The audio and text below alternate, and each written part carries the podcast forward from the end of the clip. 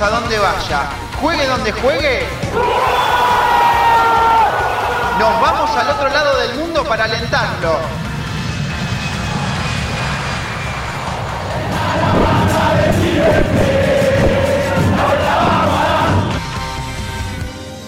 Cuarto programa de La Vuelta vamos a dar el podcast donde estamos aprendiendo algunas cosas para preparar el viaje a Japón siguiendo al millonario, sabiendo que nos vamos a encontrar con una cultura bastante diferente a la que nos tendremos que adaptar. Bueno, justamente por esto es que en este programa vamos a hablar de algunas costumbres que caracterizan a los japoneses y cómo manejarnos allá, ¿no? Hay ciertas cosas que debemos respetar, así que gracias a nuestra sense Stephanie Burgar, que nos va a ir diciendo a lo que debemos prestar atención, nos iremos metiendo de a poco en la vida japonesa. Largamos entonces el cuarto programa, Protocolo y Costumbres.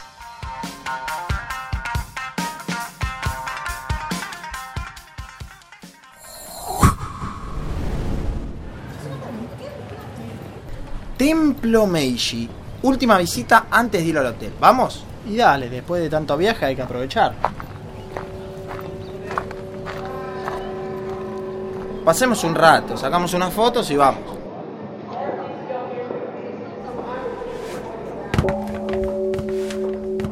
Che, fíjate que se están descalzando. ¿Será para todos? Nah, ni loco, hace un frío.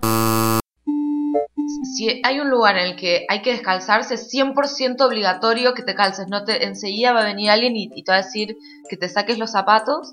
Incluso he visto, mira que los japoneses son muy amables, pero los he visto hasta casi sacados por gente que entraba con zapatos en lugares en los que no se tenía que entrar eh, o que se cambiaba los zapatos antes de donde era, por ahí faltaban unos escalones para que donde se tenía, no, eso hay que cuidarlo muchísimo. ¿Y cuándo hay que descalzarse? Uno se va a dar cuenta, sí, pero generalmente los lugares pueden llegar a ser algunos hoteles, algunos van a ser ya desde la puerta de entrada de calle, quizás ahí uno se tenga que sacar los zapatos, quizás va a ser en la habitación, sí, apenas entrando en la habitación, eh, en algunos museos va a pasar, en algunos templos, en muchos templos va a pasar, algunos restaurantes puede pasar, básicamente en cualquier lado puede pasar, ¿sí? En cualquier lugar cerrado puede pasar. ¿Y cómo me doy cuenta? Seguramente va a haber, cuando yo entro, después va a haber como un pequeño escaloncito antes de entrar del todo, como que va a haber un pequeño cuadrado o rectángulo y después va a haber un escaloncito.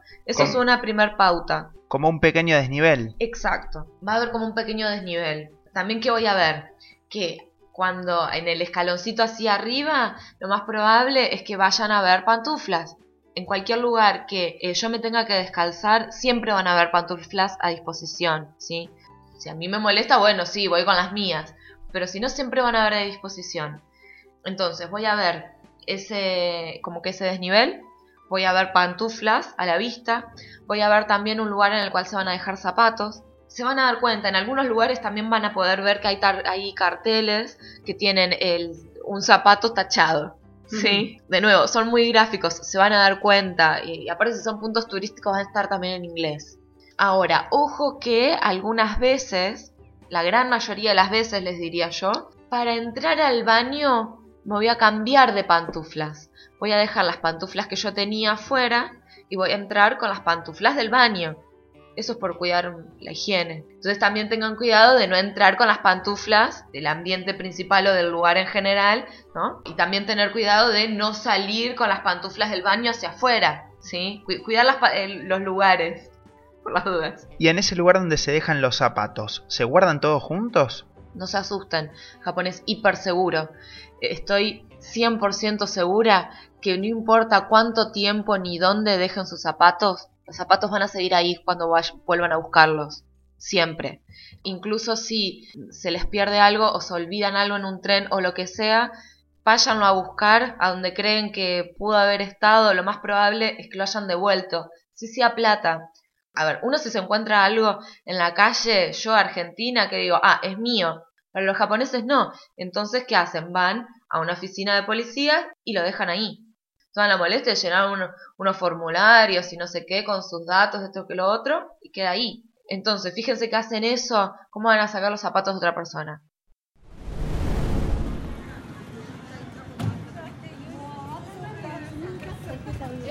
Che, ¿ese no es el del hotel?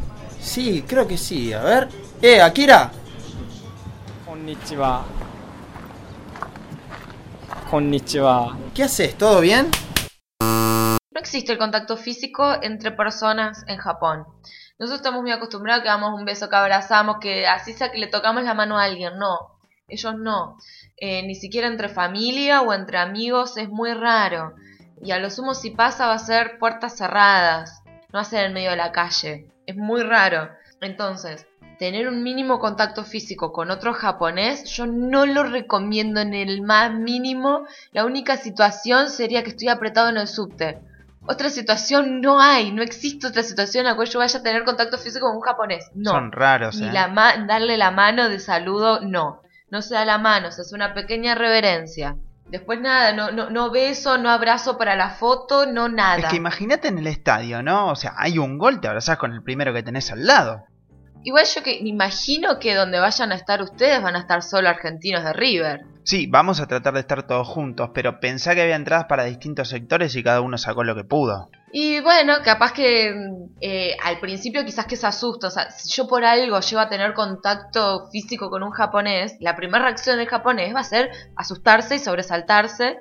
¿sí? Generalmente también está, ojo, también está el japonés que ha tenido algún contacto con, con algún país exterior y que, que es todo lo contrario, ¿eh? Pero en líneas generales no. Eh, y no sé, y en la cancha y hay que ver qué pasa. Capaz que a la primera se asusta y capaz que después afloja. No sé, yo, yo, yo recomendaría por las dudas no. Me abrazo con el argentino. Claro, me, me abrazo con el argentino. Por Igual las ellos dudas. supongo que quieren ver nuestro folclore, ¿no? Esto de ir a la cancha, cantando todos juntos. Mira, quizás si están en la cancha, capaz que ellos vayan a buscar, ¿no? Esto que vos decís. Pero en un lugar público como un medio de transporte es otro tema. Eso es otro tema, porque esa hay gente que se está movilizando por otra cosa. Y yo pediría, por favor, de corazón, no andar a los gritos ni en la calle, ni en transportes públicos, ni en nada, porque para ellos hasta está mal visto el hablar por teléfono cuando uno está en un transporte público. ¿Por qué? Porque está molestando al que está al lado, está como invadiendo su espacio. Eh, no, ¿Puede haber problemas? lo más probable es que la gente que está ahí, o sea, la gente común, lo más probable es que no haga nada. Por esto que yo les decía que no, no, no, no se atreven a, a ubicar a otra persona porque van a hacer sentir mal a esa otra persona. Pero sí puede pasar de que venga un guarda, alguien de seguridad, y que mínimo les llame la atención. Y dependiendo del qué tanto quilombo se está haciendo, puede pasar a mayores. O sea, la sociedad japonesa es muy, muy ordenada, muy estructurada, muy de, de- de- cuidar el espacio del otro. Entonces, la verdad que orden dentro de lo posible. En la cancha, bueno, qué sé yo. Pero en la calle, en la, en la calle, no sé, un, mínimo de, de- respeto a la cultura de ese lugar, que allá eso no se hace.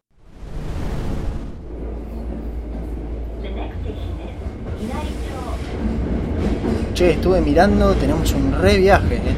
Sí, encima hasta las manos. Con esto del cambio de clima me parece que me pegó un resfrío. ¿Posta? Y sí, mirá cómo estoy.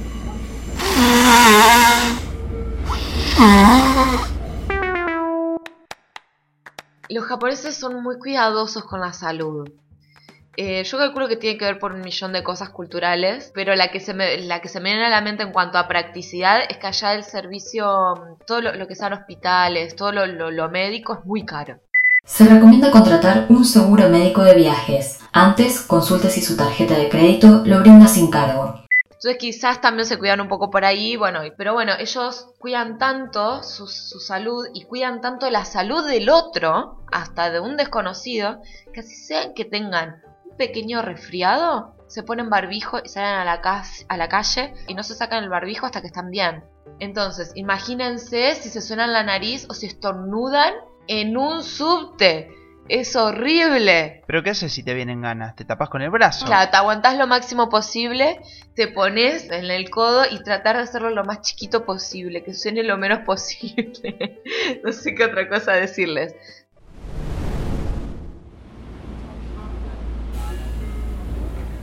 Che, ¿estás atento al viaje? ¿Cuánto falta? Y... mm, unas 10 estaciones. Ya fue, piquemos algo antes de llegar, que tengo un hambre. No se come ni en el subte, ni en el bondi, ni en el nada. No se come en un medio de transporte y tampoco se come mientras se camina. ¿En la calle? En la calle mientras caminas, no. Si querés comer en la calle, te parás en un rincón o contra una pared donde se te antoje y comes, pero no caminando. Menos mal que estás acá contándonos esto que no se le ocurriría pensarlo a nadie. Y, y decir que los trayectos son cortos, porque si no, más de 3 horas, 4 horas arriba de un tren sin poder comer nada. Pero eso solo en los Shinkansen. En cualquier otro medio de transporte no se come. Entonces, en ninguno, salvo el Shinkansen. Es el único medio de transporte público en el que está bien visto comer. Pero ningún problema, incluso va a pasar una como tipo azafata con un carrito que te va a vender cosas.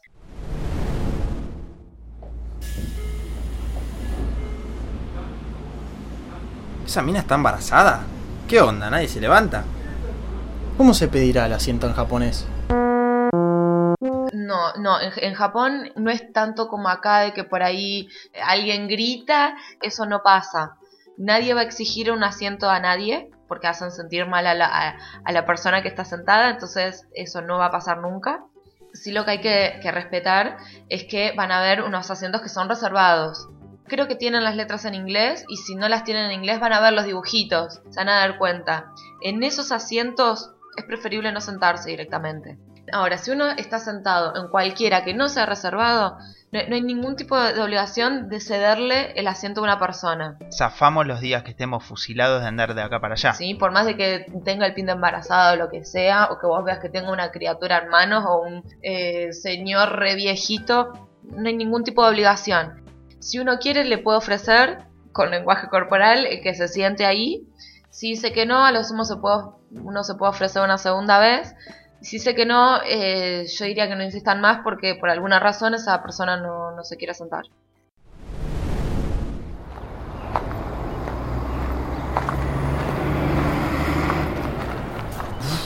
Día agotador, ¿eh? Nos caminamos todos, menos mal que ya estamos llegando al hotel. Sí, compramos una birra mientras. No, eh, no, alcohol en la vía pública no. Alcohol en la vía pública no. Yo calculo que es lo mismo que acá. Acá en realidad en la vía pública tampoco se toma alcohol. Y qué sé yo, una cerveza cuando hace calor. Un- Acá, o sea, en teoría, por ley no se debería poder tomar en un espacio público alcohol, ¿no? Que uno lo haga, igual, ese es otro tema. Bueno, allá lo que está por ley, está por ley y se respeta y se cumple y si no, te multan y te... Depende de lo que, de lo que hayas hecho, es lo que te puede llegar a pasar. Bueno, parece que son un poquito estrictos. Eh, algo importante, va por, por ese lado quizás, marihuana. Marihuana ni se les ocurra ni llevar, ni fumar, ni nada, porque los deportan. Así nomás. Estén fumando en espacio público, privado, lo que sea, así sea dentro del hotel, así sea dentro de una casa, que alquilar una casa entera y se escapó una mínima cosa de humo y la, alguien se dio cuenta, los deportan. ¿Sí? Y marihuana, que les estoy diciendo que es una droga dentro de todo liviana, el resto menos. No drogas, los deportan. ¿Y en el smoking room? No, ahí es para cigarrillo. Bueno, no aclaran de qué. No, solo cigarrillo. Ninguna droga.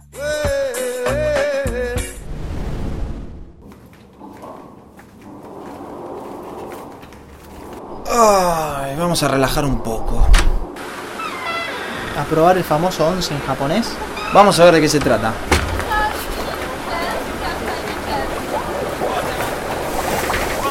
¿Trajiste toallón? Sí, igual acá se entra en mayo. ¿Qué onda que todos nos miran? Japón está acostumbrado a que si una persona tiene tatuajes, así que se ven a simple vista, es de la mafia, sí, es un yakuza.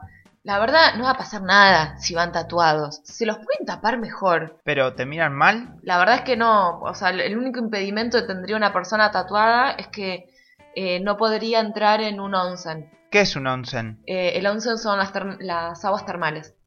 Eh, no los van a dejar entrar con tatuajes.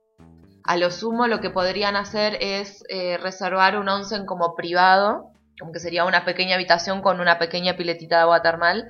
A lo sumo eso sí se podría, pero si no, no se puede.